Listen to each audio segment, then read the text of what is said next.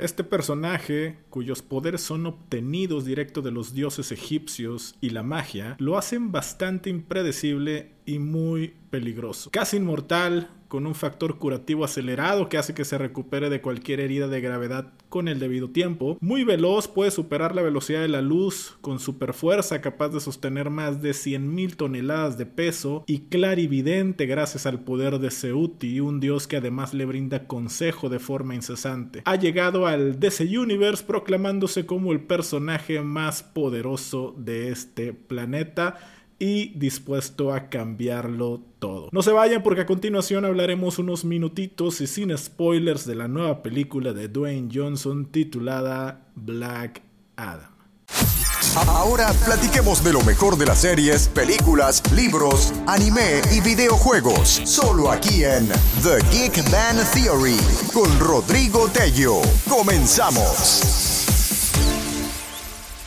Es difícil hablar de esta película sin spoilers, porque realmente suceden muchas cosas, pero no se las vamos a arruinar. Empecemos por esto. ¿Por qué hay muchas opiniones encontradas con respecto a esta película? ¿Por qué los críticos de Rotten Tomatoes la tienen valorada con un terrible 41% y la audiencia, es decir, los fans, con un muy buen 89%? Qué contraste, ¿no? Ahí les va mi humilde opinión. Y es que todo todo depende del ojo con el que la vayas a ver. Si nos vamos a poner como críticos serios de cine, pues sí hay cosas que criticar. Por ejemplo, Dwayne Johnson tiene un gran carisma, su actuación ha mejorado sin duda con el paso del tiempo, pero está lejos de ser un actor serio, un actor dramático que luchará por alguna estatuilla algún día no. Pero Dwayne, por otro lado, es un gran sujeto en la vida real, tiene mucho carisma y para los papeles de películas de acción cumple y lo hace bien. Sin embargo, creo que en los últimos años Dwayne nos ha saturado de papeles en donde él siempre es este personaje rudo y patea traseros que siempre muestra temple y sale airoso ante cualquier adversidad y queda triunfando como el héroe, lo cual honestamente nos ha acostumbrado con el tiempo a presentarnos papeles muy parecidos y ahora Black Adam pues no es la excepción. Sigue siendo este personaje poderoso y rudo que puede con todo y con todos y de ahí que puede ser un poquito de lo mismo. Ahora bien, Siguiendo con esta crítica seria, la película tiene un par de errores en su dirección en escenas mal logradas. Por momentos también sigue ciertos clichés que te hacen anticiparte y saber hacia dónde va la trama, lo cual pues te hace perder el famoso factor sorpresa, ¿no? También tiene un par de escenas de un humor un poco forzado y tristemente no te muestra en temas de dirección nada destacable. Es decir, lo que hemos visto en otras películas de superhéroes lo vemos aquí también y esto pues puede dejarte un cierto saborcito amargo. Pero repito, todo esto si vas a verla con un ojo de crítico serio de cine. Pero amigo, si tú que me estás escuchando vas a verla como seguramente yo fui a verla, es decir, como un fan del mundo cinematográfico de superhéroes sin especificar Marvel o DC, te aseguro que esto que te acabo de contar ni lo vas a notar. ¿Por qué? Porque como fan, la cinta te entrega también mucho de lo que esperamos una buena historia de origen de Black Adam, un Dwayne Johnson físicamente imponente, buenos efectos especiales, buenas o muy buenas escenas de acción, en particular una que está en el primer tercio de la película. Además vemos la presentación de Hawkman, Doctor Fate, Atom y Cyclone. Y si bien me hubiera gustado ver un villano más de peso, para hacer una película de origen está bien. Cumple, digámosle así. Sobre todo al saber lo que se viene para después, que ahorita no lo podemos platicar porque sería darles spoilers y bueno, no hay que arruinarles todo esto. Ahora bien, todos estos ingredientes terminan por envolverte como fan de una buena manera y por convencerte que para ti que eres fan te va a terminar por gustar y mucho. Por eso ahorita me quiero enfocar más a lo que como fan vi y platicar de lo bueno que trae este film. Sin duda haber visto a estos otros cuatro superhéroes que les acabo de mencionar aporta y da más peso a esta historia. Y es que visualmente Hawkman luce espectacular en este traje con unas alas esplendorosas que si bien el traje tiene sus modificaciones, tanto el casco como sus alas son grandiosas. A mí en lo particular me gustaría ver una historia de origen de este personaje, Carter Hall, este arqueólogo descendente del príncipe Khufu del antiguo Egipto, y ver cómo se encuentra y cómo se hace del precioso metal NTH con el que es capaz de volar. En fin, creo que esta sería una muy buena historia de origen. Alguien que también me gustó y mucho, incluso más que Hawkman, fue Doctor Fate o también conocido en español como Doctor Destino. Ojo que no me refiero a Doctor Destiny, ese es otro personaje muy diferente. Este maestro de la magia, Doctor Fate, que manipula las fuerzas místicas a partir de los poderes del casco Nabu y el talismán del destino, la verdad es que luce muy bien, mola y mola mucho, como dirían nuestros amigos españoles. De hecho, me atrevo a decir que luce igual de bien que Black Adam, a su estilo obviamente, pero Doctor Fate tiene una escena muy importante al final que lo hace verse muy cool y yo espero verlo más adelante en otro proyecto porque además ese casco que vimos, wow, qué bonito está en verdad. ¿eh? Ahora bien, va un pequeño spoiler, pero esto que les voy a comentar es algo que ya se sabe por los trailers que hemos visto de esta peli. Pero por primera vez DC nos habla de manera oficial de la Justice Society of America. Este grupo compuesto en los cómics por Doctor Fate, Hourman, Spectre, Sandman, sí, el mismísimo que acabamos de ver en Netflix. Bueno, también está Atom, Flash, Green Lantern y por supuesto Hawkman. Acaba de ser confirmado en el DC Universe. En los cómics este grupo fue primero incluso que la Liga de la Justicia, es un grupo que ha ido y venido en la historia de los cómics. Vamos a esperar lo que puede pasar con este grupo en el DC Universe y es que amigos muy probablemente podamos ver la versión de la Justice Society de la época dorada de los cómics, cuando fue formada por Flash, Linterna Verde, Black Canary, Hawkman y algunos otros, lo cual crea la oportunidad de tener épicos crossovers entre las películas que se vienen, más algunas de las series, lo cual también da una nueva oportunidad a lo que puede venir en este universo. Si bien la Liga de la Justicia fue un fracaso, esta es su oportunidad para amalgamar a otro grupo de superhéroes y esta vez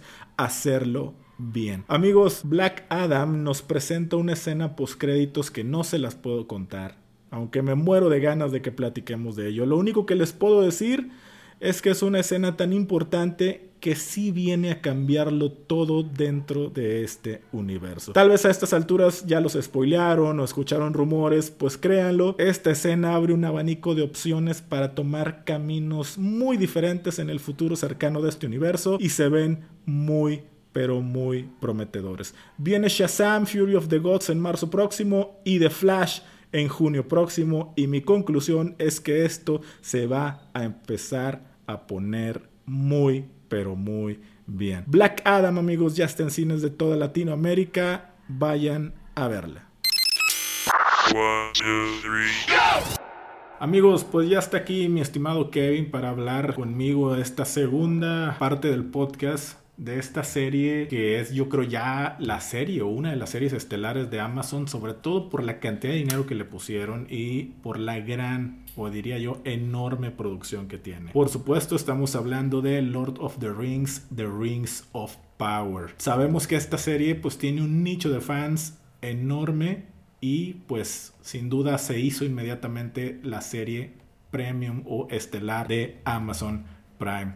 Y aquí está mi estimado Kevin, que la verdad es más experto que yo en este tema. Kevin, bienvenido otra vez al podcast. Saluda a la banda. ¿Qué onda? ¿Qué tal? Aquí otra vez, de vuelta al podcast para poder hablar un poco de los diferentes de los diferentes temas que nos gustan y pues para que ustedes también estén atentos sobre cuál, cuál es nuestra opinión acerca de la serie Rings of Power de Amazon Prime. Vamos a empezar a hablar, digo, para no, no nos vamos a meter en historia, amigos, de lo de que es la Lord of the Ring, porque pues si no aquí nos vamos a aventar como tres horas platicando y no se trata de eso, sino de hablar de esta primera temporada de Rings of Power.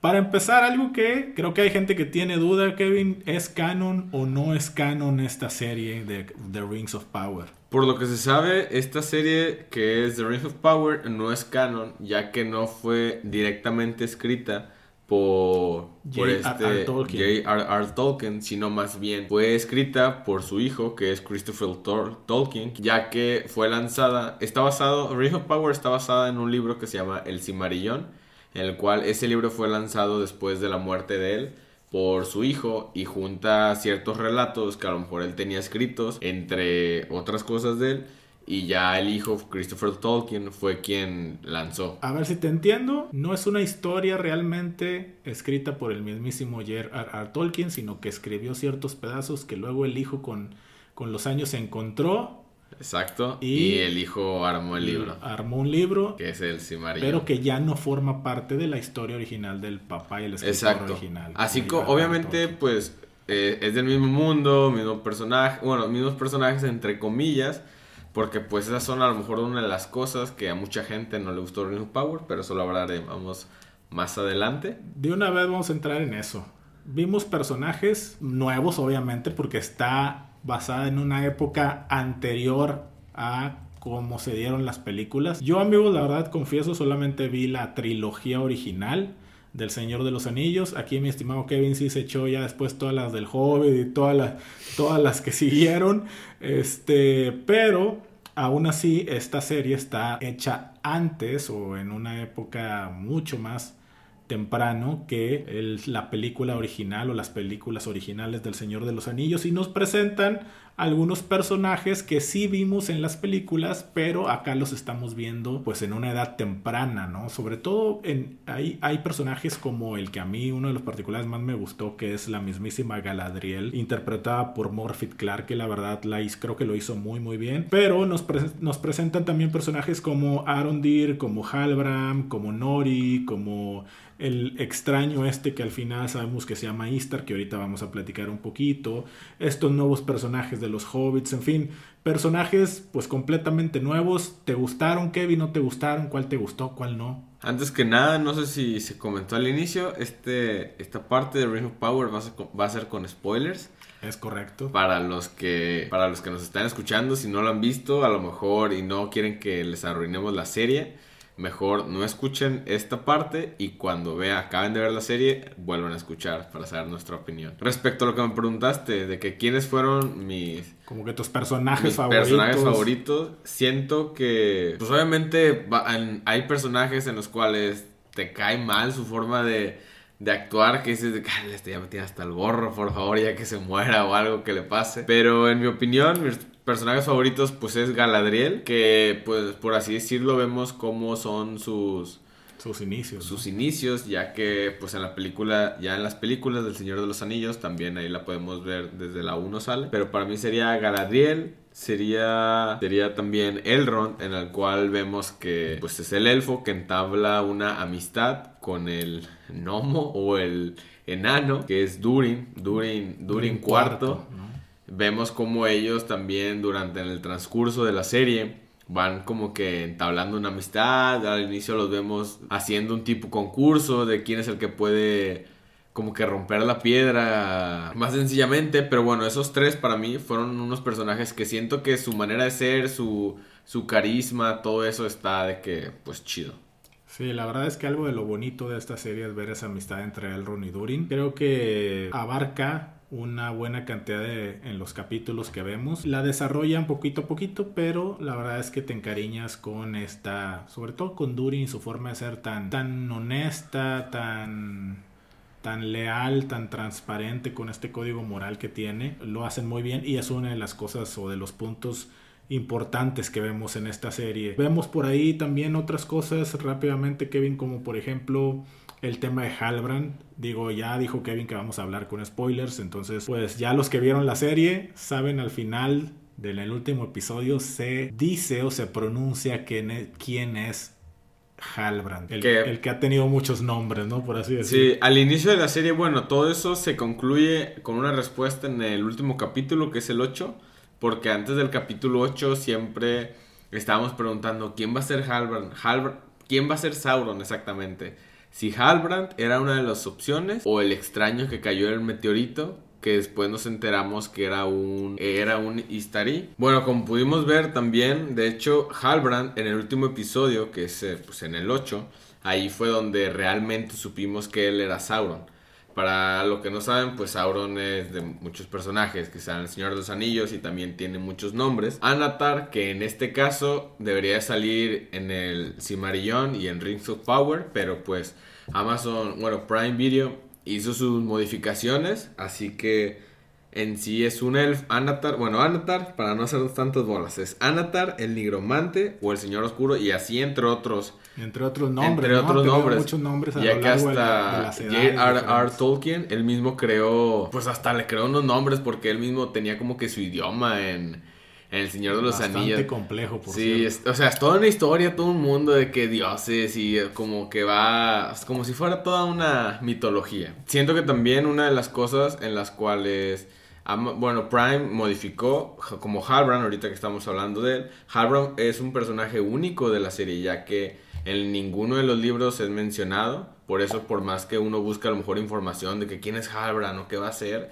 no es como que se encuentre pues información futura, ya que en sí es un personaje único y como que Amazon trató de darle su originalidad o, otro tipo de historia para que no sea tan pegada a los libros. Es por eso también una de las razones que no es canon, ya que a lo mejor si fuera canon, eh, lo de Halbrand o lo de en general sería pues apegado más al libro, es lo que creo yo. Sí, de hecho es una de las cosas que más nos llamó la atención en esta primera temporada porque efectivamente no sabíamos quién era Halbrand y sí nos fuimos al principio, como decimos acá, con la finta de que pudiera ser otra clase de personaje. De hecho, incluso anduvimos ahí adivinando quién, quién pudiera ser. Y dan un muy, muy buen giro de tuerca en el último episodio. Cuando todos apuntamos a que podría ser otra clase de personaje, pues resultó ser el mero, mero malo de esta historia. Sí, porque de hecho hasta vemos como unos seres se le acercan a al conocido Istar o al desconocido, diciéndole que él es que él es Sauron, que debe de ir a cierto punto para juntarse, pero pues bueno, ahí nos todo, todos con la finta, ¿no? Pudimos pensar de que ah, a lo mejor sí él es Sauron, pero bueno, al final todo cambia y en realidad te lo muestran te ponen, pues sí, en sí te muestran como un, en el reflejo del agua que está con Galadriel y en sí se ve eh, Sauron con su traje. La verdad que bueno, hablando un poquito de Galadriel, a mí en lo particular me ha gustado mucho Morphy Clark. Es una chica que creo que tiene mucho carisma eh, y juega este papel de la comandante del ejército de los elfos. Bastante ruda, tiene muchas escenas, yo creo que es la protagonista aquí en esta primera temporada y lo hace bastante bien. Por ahí hay otro elfo que se ve y que tiene mucho juego, que es Arondir, interpretado por Ismael Cruz Córdoba. Y la verdad es que al principio pintaba como ser un personaje de más peso, resultó no serlo tanto, pero bueno, al menos la parte de los elfos interpretada por, por Morphet Clark, ¿no? haciendo a Galadriel y también el personaje de, Elrond, creo que son los dos personajes que le hacen bastante justicia a todo lo que tiene que ver pues la comunidad de los, de los elfos en, dentro de esta historia. Y como bien menciona Kevin, vimos también por ahí a un personaje extraño que también, pues al principio teníamos mucha duda de quién, de quién era y ahorita queremos ya saber quién es, ahorita se los vamos a platicar. Este, Kevin, platícanos un poquito porque lo único o el único nombre que al momento le hemos conocido es el famoso nombre de Istar. Cuéntanos de este personaje. Pues como comentas, de hecho hasta ahorita no solo sabemos su nombre que es como Istar, en el cual estos estos seres se le acercan a comentarle que él es un Istar, no sé qué, y, pero no te dicen exactamente. A lo mejor nos damos una idea de saber quién es por cómo, cómo se ha llevado en la historia. Creemos todos saber al final que pues, es Gandalf, ya que de parte de ciertas frases que dice, también su relación desde que cayó en el meteorito cercana con los hobbits y todo el mundo sabe que pues Gandalf lleva una pues una buena amistad con los hobbits. Que de hecho lo vimos aquí, ¿no? Una relación que se hace entre el Istar y pues la comunidad de los hobbits, en particular con Nori, ¿no? Exactamente, ya que es ella la que quiere ayudarlo para saber qué es, porque lo ve así como muy, pues muy solitario, que cayó de la nada, como una estrella que cayó. Pero para los que no saben, si es, si es, es, si es Gandalf o el nombre de Istar, Istar en sí no es como un nombre, sino es más bien como un, como un grupo de, de, magos, pero en el cual es un grupo que es formado por cinco magos, ya que es, es Gandalf, Saruman, Radagast, Alatar y Pailando. Esos dos últimos son, son, se les conoce como magos azules. Gandalf pues, es el mago gris, Saruman es el mago blanco, y el... Que de hecho era como el maestro de Gandalf. Ajá, era, era más como que el líder de esa organización, algo así. Y el otro que se llama Radagast, la verdad no sé, no sé de qué color sea, pero No, y, es que hay tantos libros y tantas diferentes épocas y edades en que esta historia se lleva a cabo que sí, de hecho hasta el día de hoy de esos cinco que mencionas, dos no los hemos visto. Sí, los magos azules. ¿Y qué te pareció la, la, relación esta entre, entre Istar y Nori? Siento que a lo mejor nos pueden dar un buen, pues una buena idea a lo mejor de cómo entabló amistad, porque pues en las, en las películas no es como que te expliquen exactamente, pues desde el Hobbit, imagínate, desde el Hobbit que es antes del Señor de los Anillos, ya vemos que ya tiene buena amistad con, con, los, con los hobbits, por así decirlo. Y aquí vemos que es la primera persona, pues por así decirlo, familiar, que cuando, es, cuando este llega a la, a la Tierra, donde pues tiene como que contacto y tratan de pues entablar amistad, Nori lo quiere ayudar, o sea, vemos como él a lo mejor tiene pues también su poder con la voz, que es algo que, que Gandalf es como un poder que caracteriza a Gandalf, o sea, hay como que ciertas cosas. Que de hecho también creemos que es Gandalf por la frase que escuchamos al final del episodio donde Nori se está despidiendo de toda su comunidad y se va con Istar y le dice la famosa frase eh, cuando no sepas a dónde ir, porque Nori le pregunta oye, ¿a dónde vamos a ir? Y él dice, pues cuando no sepas a dónde ir, solo sigue tu nariz. Una frase que también escuchamos decirla Gandalf en la película del Señor de los Anillos, la comunidad del anillo, cuando Kevin, hay una escena que... Van como que en una cueva y están como que bajando y no saben ni a dónde ir porque creo que está todo oscuro. Y se la dice Se la dice a este Bilbo, Bilbo Bolsón. Bilbo Bolsón. Entonces, pues ahí está como que la referencia pues más Obvia. Yo creo obvia que tenemos para pensar que este Istar, pues viene siendo Gandalf con el paso del tiempo. Eso también a lo mejor, como te comentaba, lo de con su voz, de a lo mejor el poder de ordenar o algo así. Exacto, exacto. Ahora, siendo honestos, en gran, a grandes rasgos, ¿te gustó la serie? ¿Si es lo que esperabas? Pues mira, no, no, yo en realidad que no he leído los libros, he visto las películas, siento que sí te mete como que en un ambiente casi parecido a las pues a las películas que es ciencia ficción, los orcos, batallas. Es que la verdad visualmente no le pide nada a ninguna película. O sea, visualmente hasta podrías decir que está mejor que la del Señor de los Anillos con los efectos. A lo mejor la gente se queja por la historia exactamente, que no es lo mismo ciertos, ciertos otros tipos, pero visualmente, ejemplo, la batalla que hay, la escena donde está todo lleno de ceniza y todo, o sea, visualmente está muy bien trabajado por obviamente es un buen dineral que se invirtió. Incluso los orcos su que vemos maquillaje. su maquillaje, su vestido, o sea, está yo creo que mejor hecho que en lo que vimos originalmente. Nada, nada parecido a, al CGI de She-Hulk. Ah, ándale igualito. no, hombre.